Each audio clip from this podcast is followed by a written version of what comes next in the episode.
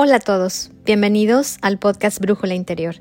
Yo soy Nayeli Durán, coach de vida y liderazgo. Como coach creo en el poder y el potencial de las personas. Y con poder me refiero a esos poderes universales y personales que cada uno de nosotros tenemos, pero que a veces los ignoramos, no sabemos que los tenemos o no sabemos cómo usarlos. La semana pasada hablamos sobre el poder de elegir y hoy hablaremos del poder universal, el poder del cambio. Estaré compartiendo contigo cómo se ve este poder, cómo detectar los síntomas de cuando está bloqueado en nosotros y cómo activarlo nuevamente. Quédate conmigo.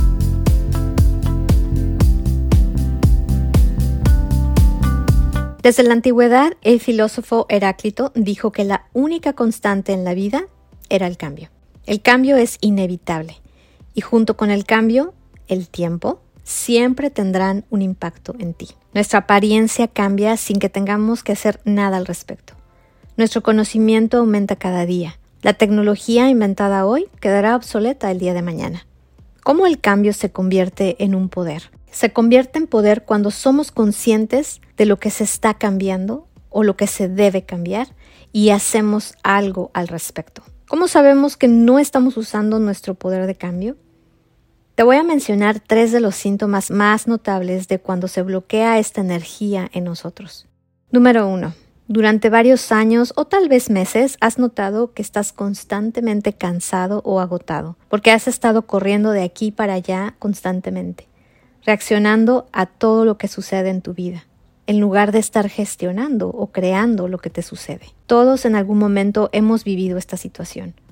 Nos enredamos en nuestra vida profesional, la dinámica familiar, el ser padre, el ser madre, esposa, cuidador, etc. No hay tiempo para pensar cómo abordar los cambios en la vida. Así que actúas sobre eso y sientes que no hay tiempo para seleccionar qué cambios quisieras hacer en tu vida. Así que, si te sientes identificado con esto, bienvenido al club. Yo también he estado allí. Tal vez te pasó algo así durante la pandemia o en cualquier otro momento. Pero a mí hace un par de años estuve en una situación reactiva, como la que te describí. Me estaba poniendo a disposición de todo y de todos, en el espíritu de ayudar a los demás, en el trabajo, en general en la vida, incluso a extraños. Comencé a tener tantas cosas en mi lista de pendientes que sentí que estaba despertando cada mañana a la vida y esta me daba una lista completa de mis cosas por hacer sin descansos. Empecé a sentirme fuera de mí misma, a tener actitudes o comportamientos que a mí no me estaban gustando. Incluso a veces me sentía que hacía algo y luego me arrepentía de cosas que había dicho o hecho. Empezó a desagradarme en lo que me estaba convirtiendo, pero no le puse la atención debida y seguí viviendo la vida de acuerdo a mi agenda, hasta que mi cuerpo habló más fuerte. Enfermé de tal manera que eso me impedía seguir trabajando con la intensidad en lo que lo había estado haciendo. Fue entonces cuando decidí parar, y esto me hizo consciente de los cambios que habían ido ocurriendo. Resulta que había estado pasando demasiado tiempo enfrente de una computadora, siete días de la semana por casi doce horas al día. Dejé de hacer cosas que disfrutaba, veía a menos gente en mi día a día. La situación llegó a un extremo, y fue así que decidí actuar en consecuencia. Y usando mi poder de elegir, del que hablamos la semana pasada, Decidí hacer cambios en mi día a día. Cambié la forma en que me presentaba las reuniones, cambié la forma en que me comprometía a otras actividades, le di espacio y tiempo a la introspección y a hacer cosas que me daban placer. Entonces, para activar el poder del cambio, cuando estás en modo reactivo en la vida, lo primero que debes hacer es parar, alto ahí. Pregúntate por qué haces lo que haces. ¿Cuáles son las formas de afrontar la vida y el día a día? ¿Cuáles son las opciones de hacerlo de una manera diferente a como lo estás haciendo ahora? ¿Qué cosas puedes sacar de la lista de tareas que tienes actualmente? ¿Qué quieres cambiar? No tienes que irte a lo grande. Comienza de poco a poco. Márcate un objetivo, haz un plan y comiénzalo. El segundo síntoma que indica que el poder del cambio está escondido en ti es que tienes una sensación de desesperanza, Sientes que tu situación o circunstancias nunca cambiarán, o que esas personas que desearías que cambiaran nunca lo harán, que siempre terminas cada vez en el mismo tipo de relaciones, entonces ¿qué caso tiene? Que pagas tus impuestos puntualmente, pero los problemas en tu ciudad cada vez empeoran.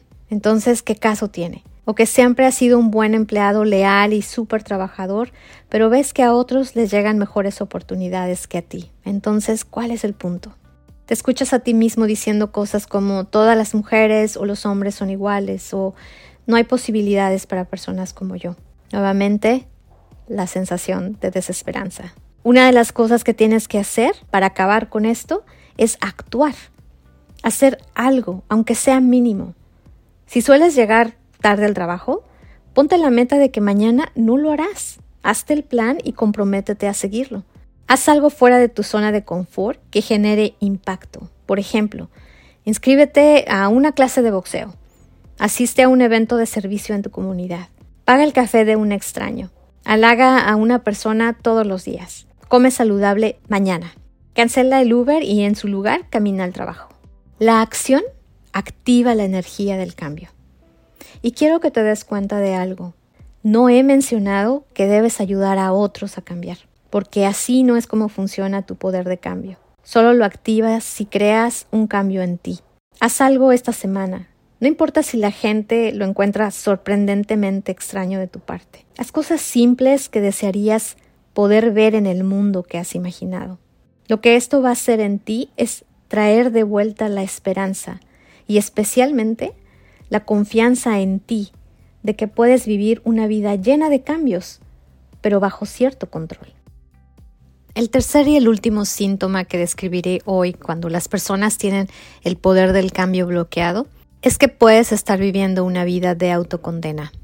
Ya sea que hiciste algo en el pasado que te hizo sentir avergonzado y que crees que nadie va a olvidar o a perdonar, o tal vez otras personas así te lo han hecho saber o sentir. Crees que no puedes dejar de ser quien fuiste. Te han etiquetado como una persona que se comporta de una manera particular o una persona que siempre o nunca hace esto o aquello. Y has caído en esas trampas de creerlo, tú también.